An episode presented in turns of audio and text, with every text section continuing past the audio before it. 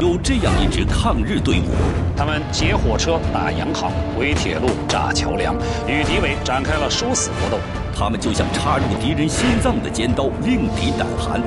然而，就在1941年，他们却面临着重重危机。是谁策划了陷害抗日游击队的阴谋？他们又如何转危为安，最终战胜了敌人？档案为您揭秘：1941枣庄生死较量。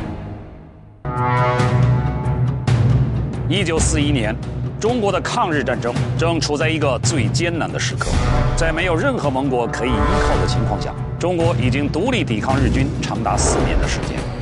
七月的一个晚上，几声枪响打破了枣庄蒋集村的宁静，随后林子里出现几个黑影，其中一个受了伤，他们敲开了一户村民的门，不知道和村民说了些什么，门被重重的关上了。他们又去敲旁边的一户门。这回连门都没有叫开，这样一连叫了好几户，没有一户人肯让他们进屋。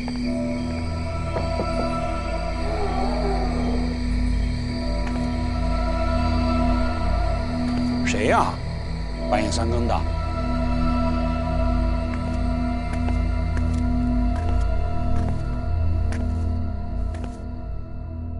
村民们为什么不让他们进门？这些人。到底是什么人？他们是汉奸、日本人、土匪？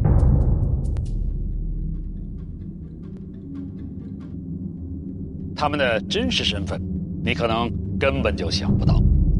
我们还是先来看一段电影资料。这是一九五六年出品的抗战经典老电影《铁道游击队》中的画面。电影故事说的是。当年在津浦铁路临枣支线上活跃着这样一支队伍，他们劫火车、打洋行、毁铁路、炸桥梁，与敌伪展开了殊死搏斗，像插入敌人胸膛的一把钢刀，老百姓非常喜欢。难道说前面那几个被拒之门外的黑影会是他们？不可能吧！铁道游击队可是一支让老百姓引以为骄傲的队伍啊，怎么会落魄到这个地步呢？哼，这说来话长，我们还得回到那个年代。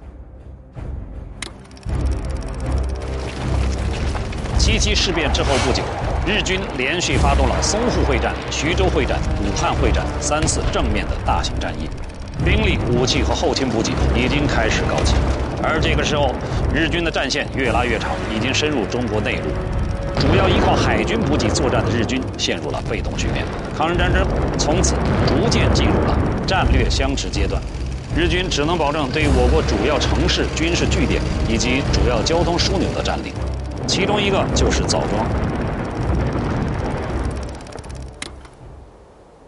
一九三八年五月。日军占领了枣庄，然后在这里驻扎了一个团的兵力，开始对枣庄的煤炭资源进行疯狂的开采掠夺。他们还修复了从枣庄到津浦线的铁路支线，这样枣庄就成了鲁南日战区的一个重要据点。那么，为什么是枣庄呢？枣庄是山东的南大门。煤炭资源非常丰富，同时这里也是日军的重要的物资供应地和集散地。一九三八年，日军占领枣庄之后，就开始对枣庄的煤炭资源进行疯狂的开采和掠夺。从一九三八年到一九四五年，短短的七年时间，日军从枣庄煤矿开采原煤一千三百多万吨，这些原煤经津浦铁路、陇海铁路，直到连云港，最终被运往日本。为了达到这些目的，稳固地占据枣庄，日军在这里大肆修筑兵营、驻扎军队，还建立了宪兵队、矿警队、步兵大队等等。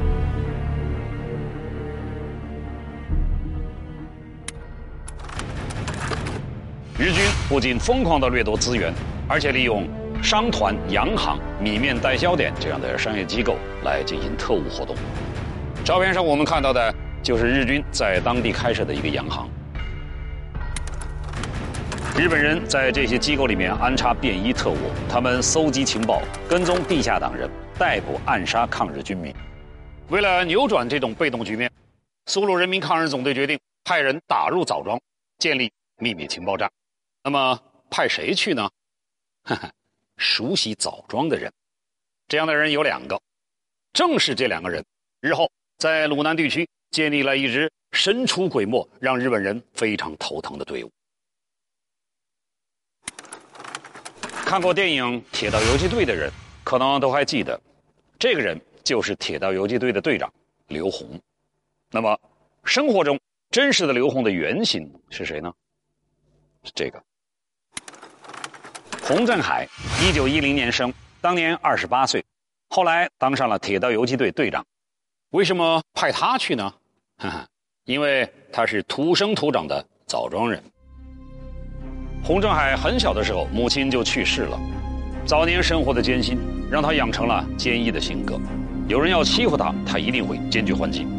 不过，他脸上这道疤，不知道看不看得清？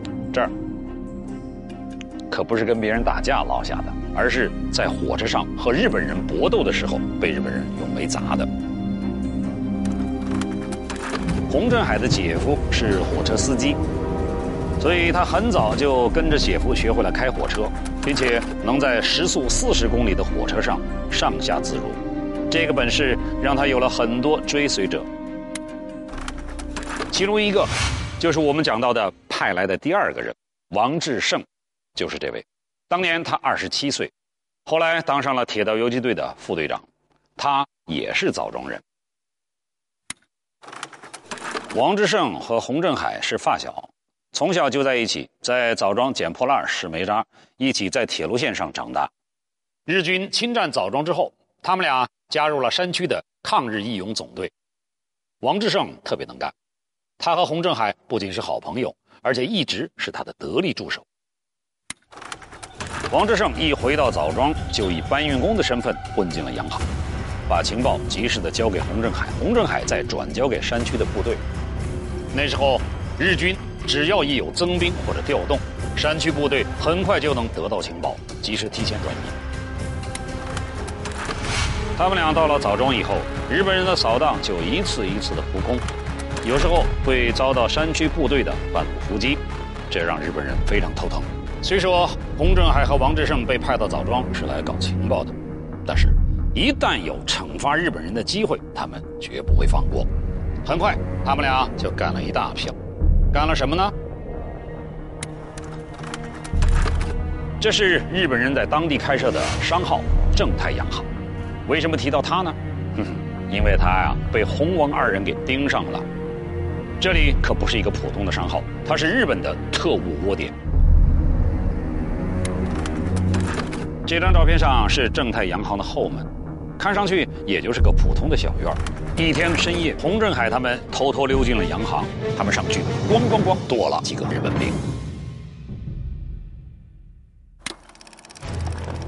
就在洪振海他们血洗洋行之后，八路军一一五师的主力也开进了鲁南抱犊部山区。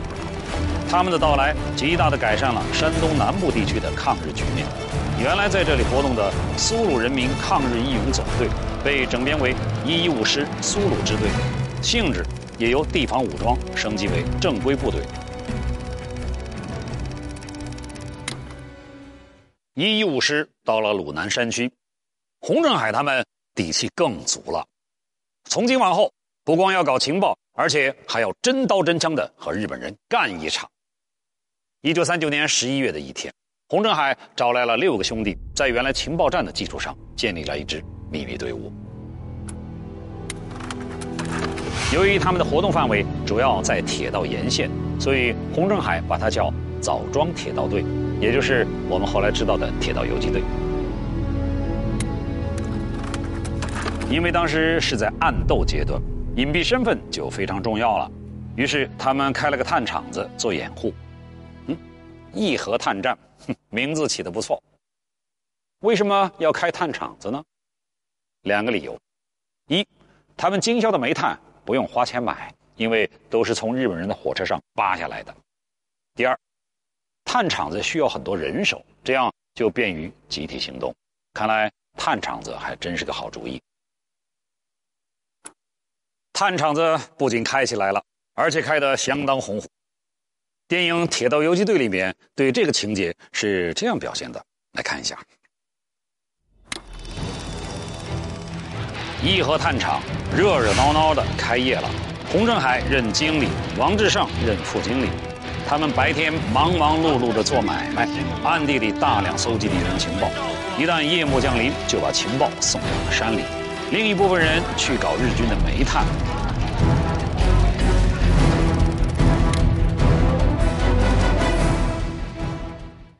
有了炭厂子的掩护，铁道游击队一天一天的壮大了。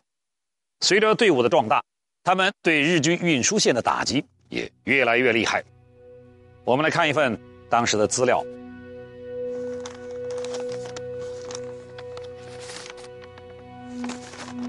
我手里这份材料是枣庄铁道游击队展览馆提供的，这是1940年8月7号的《大东日报》，上面有这样一条消息，嗯，标题非常振奋人心：壮举，八路军铁路大队。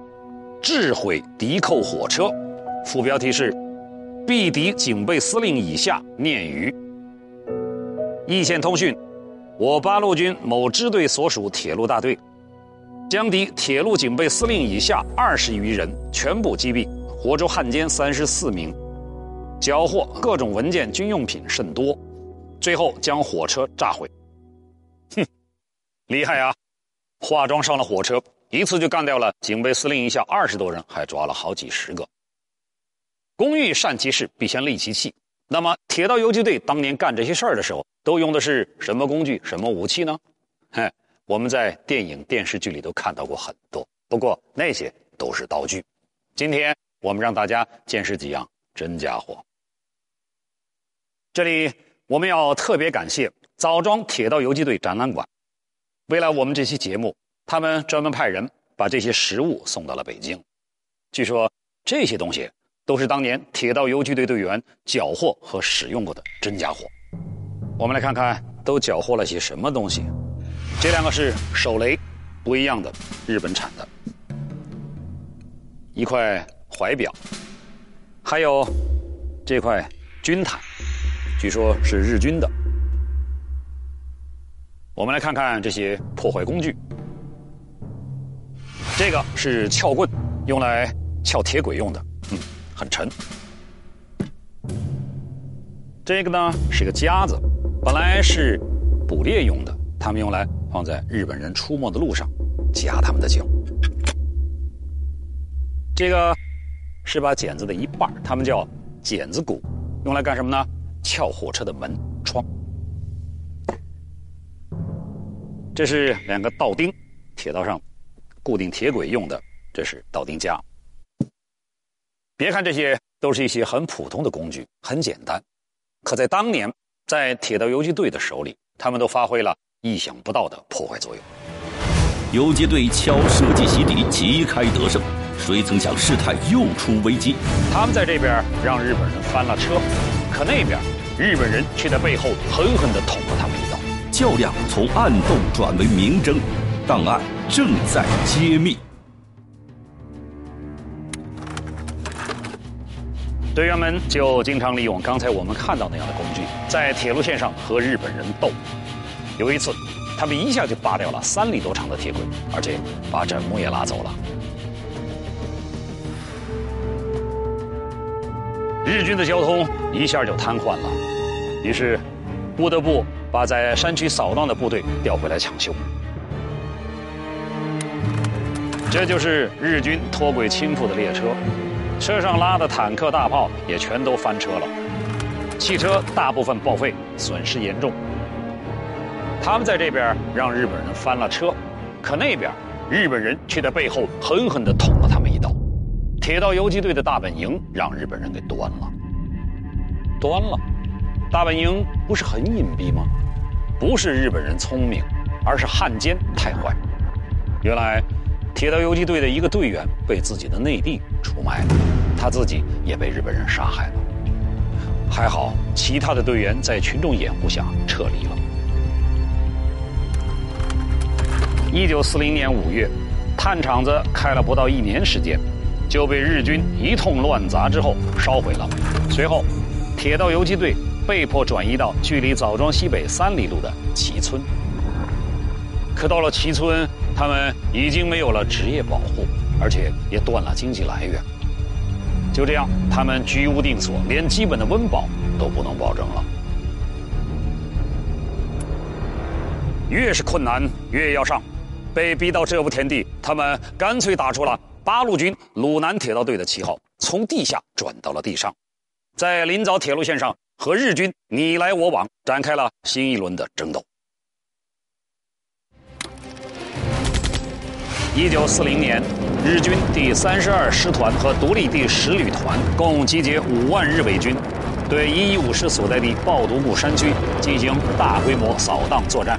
一一五师在政委罗荣桓的指挥下，一面利用地理优势与日伪军展开周旋，一面指令活动在日军占领区的各地下武装，趁敌方后方空虚、千方百计，扰乱日军的扫荡行动。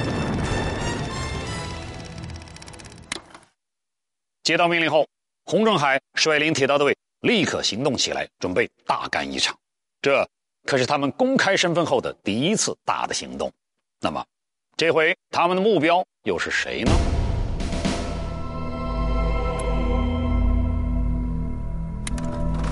没错，还是正太洋行。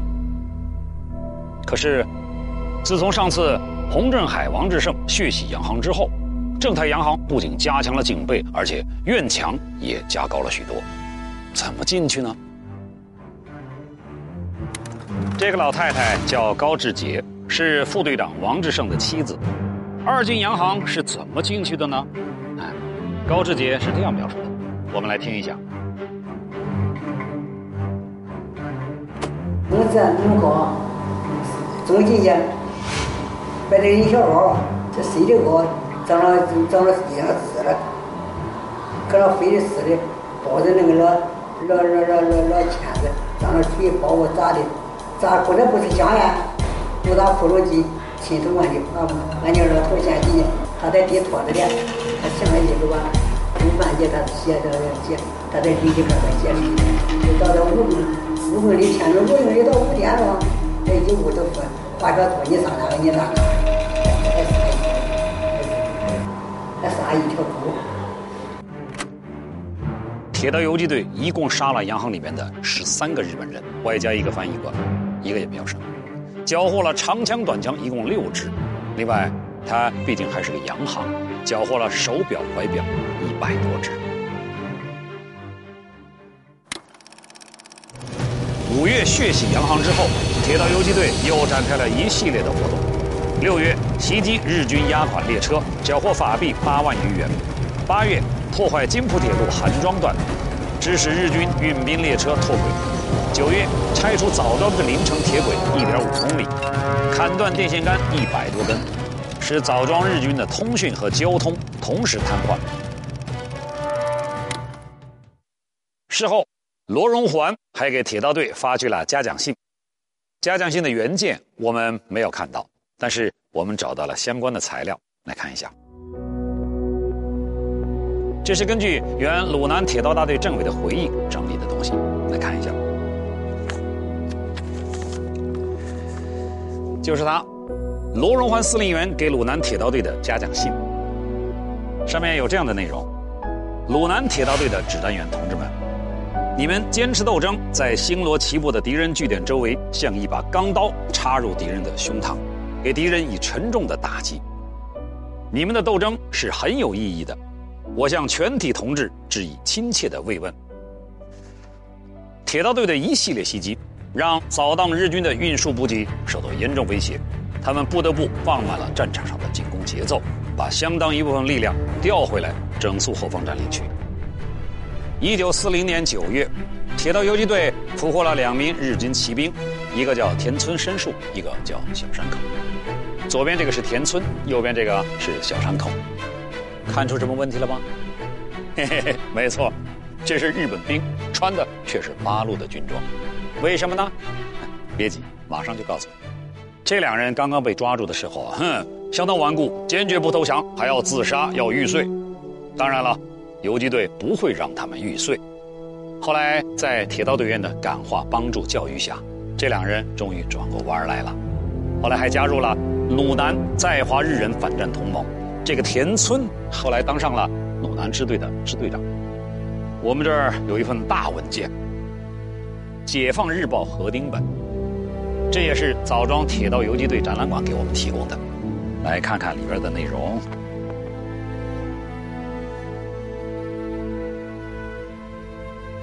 这是一九四三年三月三十一号的《解放日报》，在第一版上有这么一条消息：晋冀鲁豫举行日本士兵代表大会。